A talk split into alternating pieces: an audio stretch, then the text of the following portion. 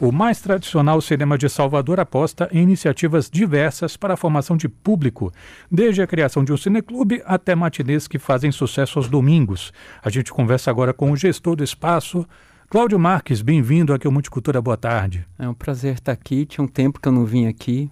Vocês pararam de me convidar. Ah, porque muito... você entrou numa lista de pessoa não grata. eu estou muito feliz de estar aqui, ver a estrutura que está a Rádio Educadora, vi o acervo, tudo muito bem cuidado, assim.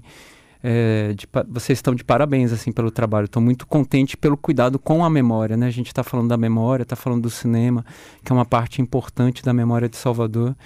E pelo que eu estou entendendo, vocês estão é, modernizando, claro, vocês estão apontando para o futuro, mas cuidando muito da memória é, da rádio, dos músicos, de uma maneira geral aqui da, da Bahia. É um esforço de muitos. Muito obrigado pela, pela gentileza, Cláudio. O Glauber está comple tá completando. A gente, só para vocês saberem, viu? A gente vai falar sim da cota de tela. Calma que a gente chega lá. A gente vai falar da cota de tela porque a gente tem que falar, né? Porque foi muita coincidência. A, gente, a ideia inicialmente não era essa, uhum. mas a cota de tela foi aprovada pela Câmara dos Deputados. Então a gente é, tem a oportunidade de conversar aqui com o Cláudio. A gente vai tratar desse assunto. Mas primeiramente, 42 anos, Cláudio não é muita coisa, né? Assim, legal é 20, é 30, 40, 50, o número fechadinho, né? 42, 56, 87 não é a mesma coisa. Uhum. Mas 42 é um número importante quando a gente pensa em Glauber Rocha. Uhum. E é a, o aniversário que o Glauber está completando em 2023. O que é que significa é, a história do Glauber Rocha dentro de um panorama que eu acho que você acompanha bastante, né? Que é a história dos cinemas de uhum. rua. Olha, é, é muito importante, é, me toca muito por vários motivos. É, eu me lembro quando ele fechou em 1998, eu como eu era um crítico de cinema e aconteceram três licitações naquele momento, três chamadas públicas, não apareceu ninguém para é, cuidar daquele espaço. É, ele estava fadado ou a ser ruína ou a virar mais uma igreja. Nada contra a igreja, muito pelo contrário mas é, para mim ali surgiu como um desafio pessoal de que ele deveria continuar como uma sala de cinema, a mais importante sala de cinema é, que Salvador já teve, uma das mais importantes de todo o país. É, o Cine Glauber Rocha, que já foi o Cine Guarani, ele foi criado em 1919.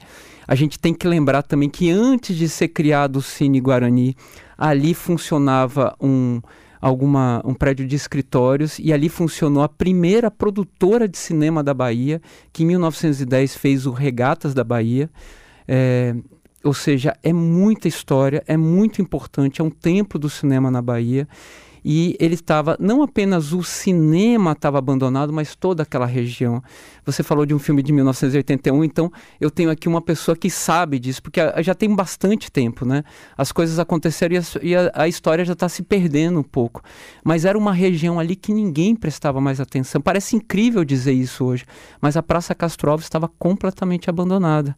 Foi naquele momento que eu, junto com meu sócio, Ademar Oliveira, é, nós é, entramos, nós nos unimos e nós decidimos que iríamos fazer alguma coisa para que ali não é, se perdesse, que aquela sala de cinema não se perdesse.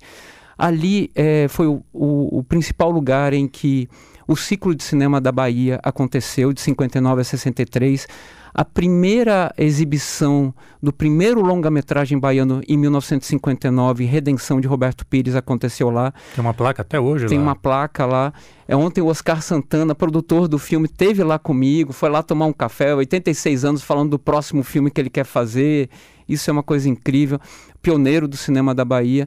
É, o, o Cineclube da Bahia de Walter da Silveira aconteceu lá nos, nos seus melhores momentos, mais fortes momentos. Toda uma geração de intelectuais foi formada lá. Glauber Rocha, Orlando Senna, o próprio Caetano Veloso, ele relata isso, que a formação intelectual dele aconteceu lá dentro do Cine Glauber Rocha, que antes era o Cine Guarani. É, e quando nós entramos e que nós passamos seis, sete anos para conseguir construir aquele cinema que ninguém mais acreditava que pudesse vir a vingar, a, a, a funcionar. E é, a gente, além dos 42 anos de Glauber, a gente está completando agora 15 anos daquela, daquele cinema em pleno funcionamento. E como que ele está funcionando desde então, Renato? Ele está funcionando atendendo uma parte importante da sociedade que não tem dinheiro para consumir bens culturais. A gente, boa parte do nosso, é, dos nossos espectadores é formada por pessoas que estão pagando cinco reais seja na matinê de domingo, no cineclube, na sessão popular, na sessão jovem, na, na sessão no clube melhor idade. A gente tá, é, a gente atende, a gente tem um convênio com o, o governo do estado da Bahia. É, cerca de 2 mil estudantes vão ao cinema todo mês, gratuitamente. Enfim, é, é uma quantidade muito grande de pessoas, assim, pessoas que fazem filas imensas nas matinês de domingo. Isso que eu queria tratar com você, porque, por exemplo, a gente vai ter agora no domingo Pierrot Le Fou, Demônio das 11 Horas, no, na, na parte do Cineclube, né, uhum. do Labé Rocha. Uhum. Existe um cineclube vinculado ao espaço de cinema. É, e vocês têm ao longo de, sei lá, meses, né? Eu acompanho o Instagram do e o seu, inclusive, e vejo você todo orgulhoso postando ali os vídeos das filas das pessoas ali nos domingos. Quer dizer, o domingo virou um dia importante também para o cinema. Importantíssimo. Certa vez eu estava com o deputado Jorge Sola, né, do PT, o deputado federal, ele virou para mim e falou: é, Cláudio, eu fui um dia à noite circulando ali no centro histórico também. O que está vivo, o que dá vida é o cinema.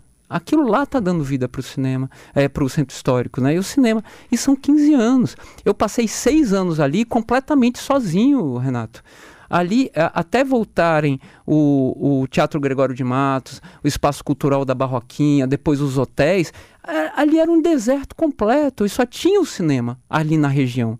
Então o cinema está cumprindo, cumpriu uma função social muito importante de atender as pessoas que é, é, que estão apartadas do consumo de produtos audiovisuais, dos produtos culturais com equipamentos de excelente qualidade, isso que precisa ser dito, que muitas vezes você entrega qualquer produto, qualquer coisa de má qualidade e fala, olha, estamos cumprindo. Não, ali são os melhores equipamentos possíveis de cinema. É, o Glauber Rocha hoje é um dos equipamentos mais, é, um dos cinemas mais bem equipados do Brasil. E tem isso que você está falando também, Renato. É, é uma questão de acesso e de democratização ao acesso e de diversidade do olhar. A gente está falando de Godard, a gente está falando é, do, do filme iraniano, do filme coreano e, sobretudo, do cinema brasileiro não tem sala de cinema no Brasil que exibe mais filme do que o Cine Glauber Rocha, filme brasileiro. A gente já está recebendo aqui mensagens de ouvintes pelos, pelo 997 31 7762. Nosso, uh, nosso ouvinte Cerqueira, acho que é Ramon, falando aqui, Vida Longa ao Glauber, um espaço de encontros, cultura e resistência. Nosso ouvinte Giovanni, falando aqui né, de memórias dele de cinema. Ah, Rambo 1. Mostra o desprezo das pessoas para com aqueles que vieram de uma guerra que foi perdida. Obrigado, Giovanni. O primeiro é o que vale, né? Os outros, melhor não falar mais nisso. É, o ouvinte Aí Cláudio já se lenhou, né? Já veio aqui, já tem gente mandando é, é, é, demandas. O Yuri, falando em memória e boas lembranças, pergunta ao Cláudio quando é que o Cine Globo poderia exibir novamente o filme Depois da Chuva em outro horário que não seja o matinê. Poxa, a gente teve uma sessão de 10 anos depois da chuva duas semanas atrás e sim, foi maravilhosa. Poxa, espero não, não precisar de mais 10 anos para passar ele de novo. Vamos passar daqui a pouco. A nossa ouvinte Luzimária. Deus e o Diabo na Terra do Sol. Maravilha, Luzimária. É, a gente teve aqui engraçadas convergências, né? No começo do ano, quatro artistas daqui de Salvador lançaram um livro chamado Recordações de Becos e Vielas. Uma dessas artistas era a Mônica Santana, cronista, né? É, me parece que ele inaugurou a si própria como cronista nesse livro. É, eu a entrevistei aqui e a vontade, eu tinha que me policiar para não ficar falando só da crônica é, que, ela em que ela tratava dos cinemas de rua, porque era um livro sobre o centro de Salvador.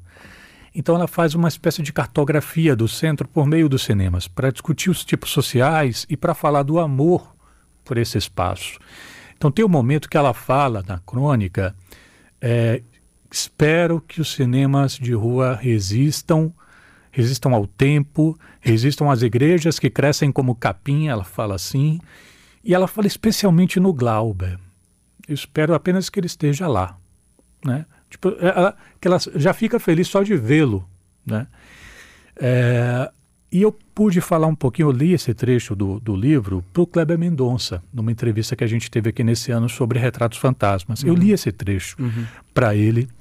E ele achou até engraçado que o título do livro remetia a um, um trabalho que ele tinha feito muitos anos atrás também, um pouco nessa linha.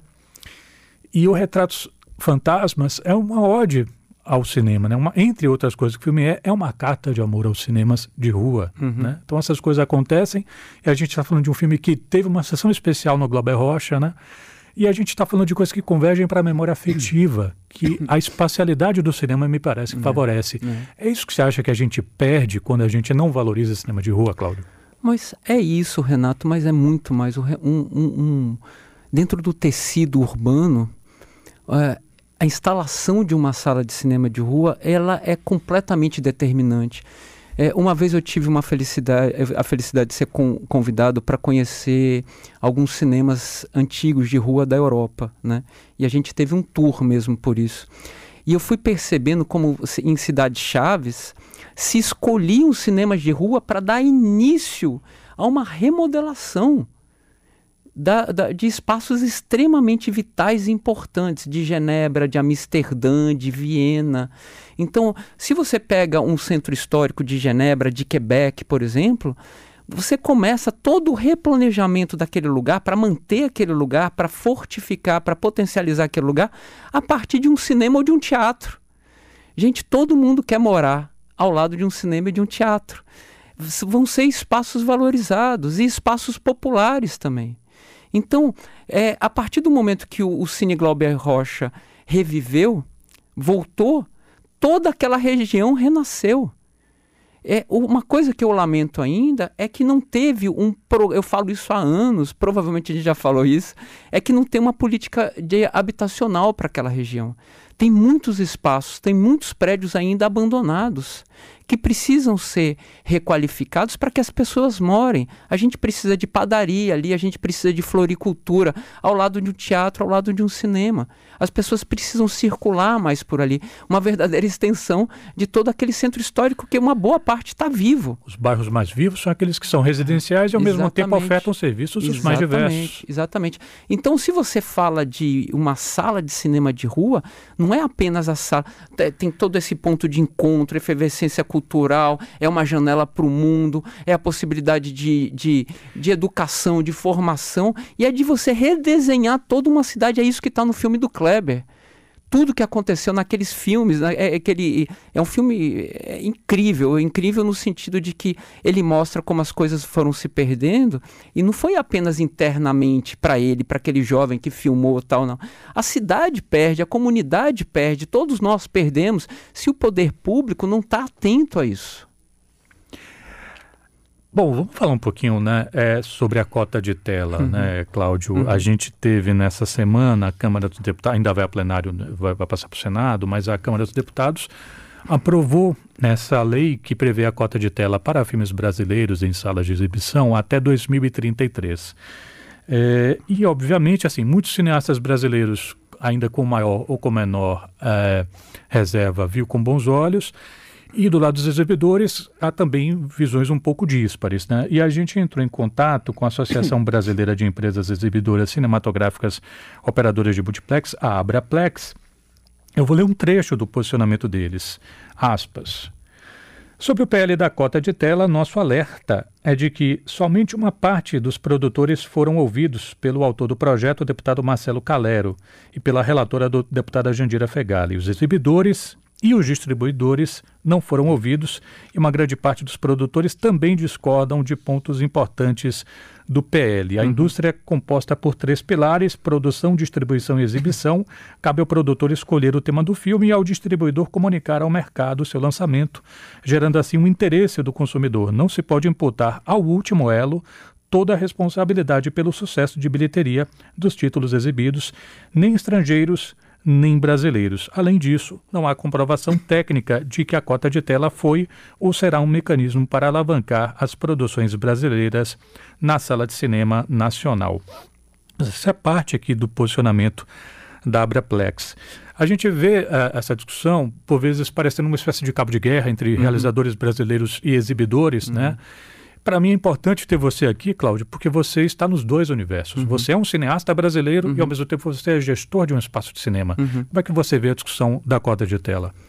É, eu, eu, eu acho que eu, tô, eu tenho um, um certo privilégio para falar sobre essa questão, não apenas por isso que você está falando, mas o Cine Glauber é uma das salas, provavelmente está entre as três salas, ou talvez seja, a, eu falei anteriormente que é a sala que mais exibe filme brasileiro, mas está com certeza entre as três salas que mais exibe cinema brasileiro e vai continuar assim.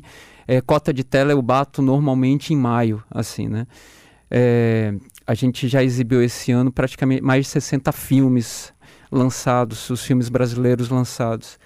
O que eu vejo na pele, eu sinto na pele, é, Renato, é que a gente tem uma cinematografia excepcional, filmes incríveis, que tem uma dificuldade muito grande de se comunicar no momento da comercialização com o público. É, a gente tem dinheiro para produção, a gente tem até um certo dinheiro para distribuição, mas falta é, a gente conseguir chegar no público brasileiro. Então, as salas de cinema que estão exibindo cinema brasileiro estão ficando com menos público. Só para você ter uma ideia, no, no, ano passado, no Brasil, foram lançados 246 filmes brasileiros. E esses 246 filmes brasileiros, que é uma, é, é, é, é uma quantidade muito grande de, de filme brasileiro, tem pouquíssimos países que lançam tantos filmes brasileiros, eles foram capazes apenas de fazer 4% de renda é, do nosso mar market share, ou seja, da renda, da ocupação do nosso mercado. O nosso mercado hoje está completamente nas mãos do estrangeiro. A gente tem um mercado do cinema de cerca de 2 bilhões de reais por ano que está sendo tá na mão dos do, praticamente dos filmes estrangeiros e das distribuidoras estrangeiras. Eu acho que a gente a cota de tela ela por si só ela ela verdadeiramente só vai distrair a gente numa discussão que está estéreo. A gente já deveria ter avançado. A gente precisa da cota de tela sim, mas a gente precisa de cota de tela com outras políticas públicas. Eu vou citar uma. Na França, eles perceberam que a cota de tela por si só não ia bastar. O que, que eles fizeram? É, eles fazem com que o, eles subsidiam o cinema nacional deles, o francês, para que as escolas sempre tenham oportunidade é, de ir ao cinema. É, não apenas o aluno, mas o professor, o pai e a mãe. A família vai junto para o cinema. Isso para ver o filme francês. Isso começou lá no, no, no, nos anos 2000, com 50 mil pessoas. Hoje são mais de 10 milhões de espectadores. Eles têm um dia na semana, é claro, você vai falar que é França, é difícil tal, mas eles têm um dia de semana que eles não têm aula e eles vão para a sala de cinema ou para o teatro e depois eles são cobrados na sala de aula. Isso alimenta toda a cadeia, porque o ingresso não vai só para a sala de cinema. 50% fica para a sala de cinema, 50% vai para a distribuidora, vai para o produtor, que eles vão distribuir. Ou seja, alimenta toda a cadeia. A Coreia tem uma política de, parecida também. A Coreia do Sul, a gente fala, ah, a Parasita ganhou o Oscar, tal. Por quê? Porque ele alimenta toda a cadeia. Não adianta alimentar apenas a produção e você não tem um trabalho de comercialização. É, ainda para falar, assim, claro que eu vou falar de números superlativos. Quanto que custou para fazer Barbie? 100 milhões. Quanto que custou para distribuir Barbie? 100 milhões. Quanto que custou para fazer é, Oppenheimer? 80 milhões de dólares. Quanto que custou para distribuir Oppenheimer? 100 milhões de dólares. São números superlativos, mas a gente está falando de fenômenos, de filmes que dominaram o mercado no mundo todo, mas se a gente não começar a prestar atenção que a comercialização do cinema brasileiro está muito fragilizado, a gente não vai reconquistar o nosso mercado. Ano a ano, a gente é, é, ganha prêmios em festivais, a gente faz dá emprego para uma quantidade muito grande de trabalhadores, é, porque a gente investe razoavelmente na produção, na distribuição, mas a gente não investe na comercialização. Se a gente não aliar cota de tela com um investimento, uma política pública é, é, que, que leve as pessoas mais ao cinema, a gente vai continuar perdendo o nosso mercado. O que é investir em comercialização? Investir no momento que, as, sabe, é todos os dias ter na rádio educadora propaganda dos filmes brasileiros, na TVE propaganda dos filmes brasileiros, na TV Globo propaganda dos filmes brasileiros, uma campanha geral falando assim, gente, o filme nacional é excelente, vamos à sala de cinema, fazendo com que as escolas todos os dias estejam na sala de cinema, que os nossos políticos, os nossos gestores estejam todos os dias nas salas de cinema, nos teatros, para mostrar para a população que são coisas extremamente importantes. E fazer, aí me perdoe é, a falsa modéstia, um pouco do que o Cine Glauber faz. Fazer programas especiais para que essas pessoas possam acessar o nosso cinema brasileiro. Porque não adianta a gente ter poucas salas de cinema que estão exibindo filmes a 30 reais, a 40 reais, que 75% da população brasileira não vai ter como assistir esses filmes. A gente precisa colocar, é, ter ingressos baratos é, de cinco reais, seis reais, para que a população possa, a, possa é, ter acesso a essa produção. Mas como que o, o produtor, o, o, dono de cinema vai colocar cinco, seis reais? Como que vive o Glauber Rocha? A gente tem políticas de patrocínio, porque os cinco reais ele não vai dar uma receita é, suficiente para que a gente consiga é, sobreviver.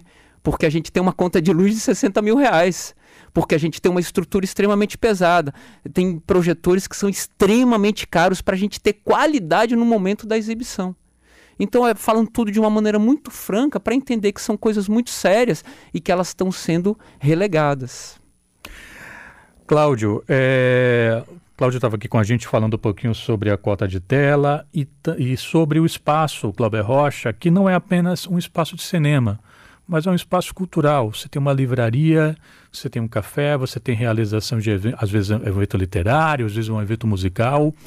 Como é que é, você é, é, imagina, assim, o que é que você imagina desenhado para o cinema Glober Rocha ao longo dos próximos meses, em termos de relação mesmo com diferentes é, outras expressões para além da, do próprio cinema. Desculpa, mas você esqueceu de mencionar o terraço com a ah. maravilhosa vista para a Bahia de Todos os Santos. A gastronomia também é um forte. E eu o gosto restaurante, muito... e Guarani. Aquela, e aquela cestinha de pães ali, de logo, logo assim, cover bom é o dali, porque você, você come o cover, parece que não, não precisa nem jantar. Impressionante.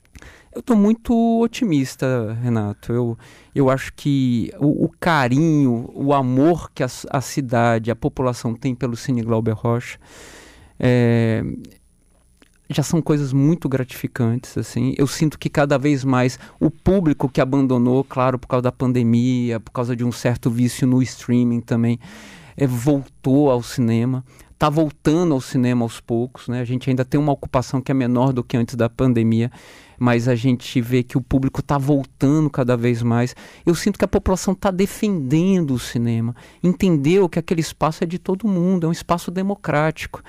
E eu tenho sido procurado também, tem empresas que estão nos procurando para conversar. É, eu faço esse apelo também aos empresários é, que conversem com a gente, porque a gente tem muitos projetos populares para atender a população cada vez mais. É um apelo que eu faço para que nos procure, para que a gente faça parcerias, para que se a gente tenha mais patrocínios, que a gente continue a ter, a, a, a ter uma qualidade, uma excelência em, em som, imagem, atendimento é, que se aquele terraço continue uma praça aberta para a população. É, eu vejo uma quantidade imensa de, de, de, jovens assim que, que não viram, não sabiam nem como era o cinema, nem viram a luta toda que foi é, a maioria que não viu a, aquele cinema, a dificuldade que foi para reconstruir aquele cinema, devolver aquele cinema para a cidade. E eles passam a tarde lá, eles se sentem acolhidos, eles se sentem protegidos naquela praça que virou o terraço, nos corredores do cinema. Então eu peço que a sociedade lute pelo cinema, lute por esses programas populares, lute para que ele continue vivo e atendendo a população. Ouvintes aqui mandando mensagens para a gente, falando aqui das suas lembranças, né? É, ouvinte. O Newton falando aqui, né? Ah, eu lembro do encontro de trios em frente ao Glauber Rocha. Menino ficava ali deslumbrado com os trios. E filme? No tempo da brilhantina Grease. Ótimo. Mais ouvinte mandando mensagem aqui. É, É, boa tarde, Renato, Cláudio, entrevistado, todos os ouvintes. Parabéns aos envolvidos no projeto Cine Glauber Rocha. Sou fã, mesmo sem frequentar devido a algumas limitações. Pronto, desfaz as limitações porque tem muito filme bom rodando lá. E tem filmes que às vezes só rodam lá. Né? Eu me lembro, por exemplo, quando vocês rodaram Summer of Soul que é um filme assim de pirar o cabeção, rapaz. Você vê aquele filme assim, você pensa que surra de beleza esse filme. É, e tem coisas que às vezes só rolam só lá. lá. Por exemplo, vocês trouxeram, eu não sabia, escapou total do meu radar, vocês botaram lá o filme Revolta dos Malês. Sim. Do nada apareceu é, esse filme lá. É. E é lá, né? São filmes que só passam lá. Tem uma coisa que a gente precisa lembrar. Raulzito diz que a vida dele, Raul Seixas, diz que a vida dele tra foi transformada quando lá no, no, no, no, Guarani ele viu Rock Around the Clock, né? Então também a coisa toda, diz que todo mundo subia nas cadeiras e cantava e tocava, que foi uma loucura. É, tem uma. Tem um. Eu, eu queria também fazer uma. prestar uma homenagem aqui também ao circuito Sala de Arte, sabe? É um circuito irmão que também tem uma complementariedade no que a gente faz, são trabalhos diferentes, mas é verdadeiramente uma cidade que tem é, o circuito Sala de Arte, tem o Cine Glauber Rocha.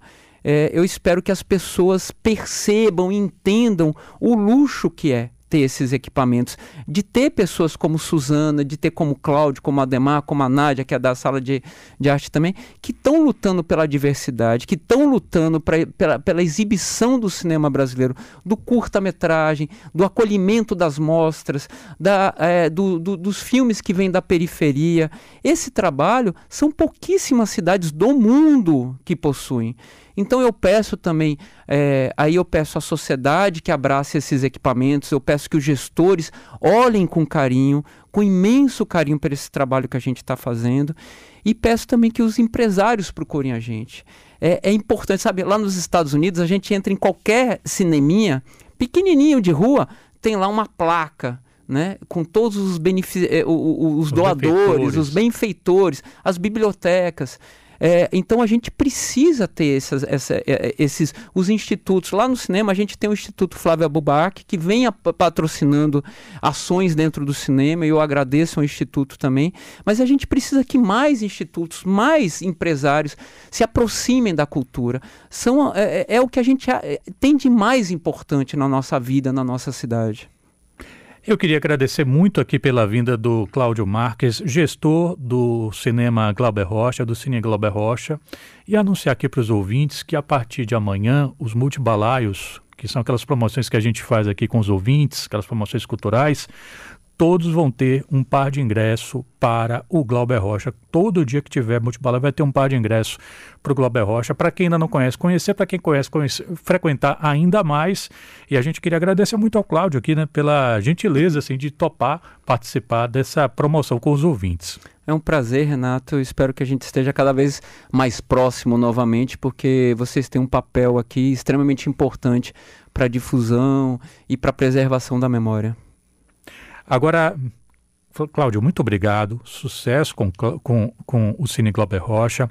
Lembrando que domingo, viu, gente? Você que curte cinema de manhã, podendo depois fazer várias coisas, ir numa exposição, no teatro, no show, fazer aqueles roteirões que um evento matutino permite iniciar, vai ter então, né?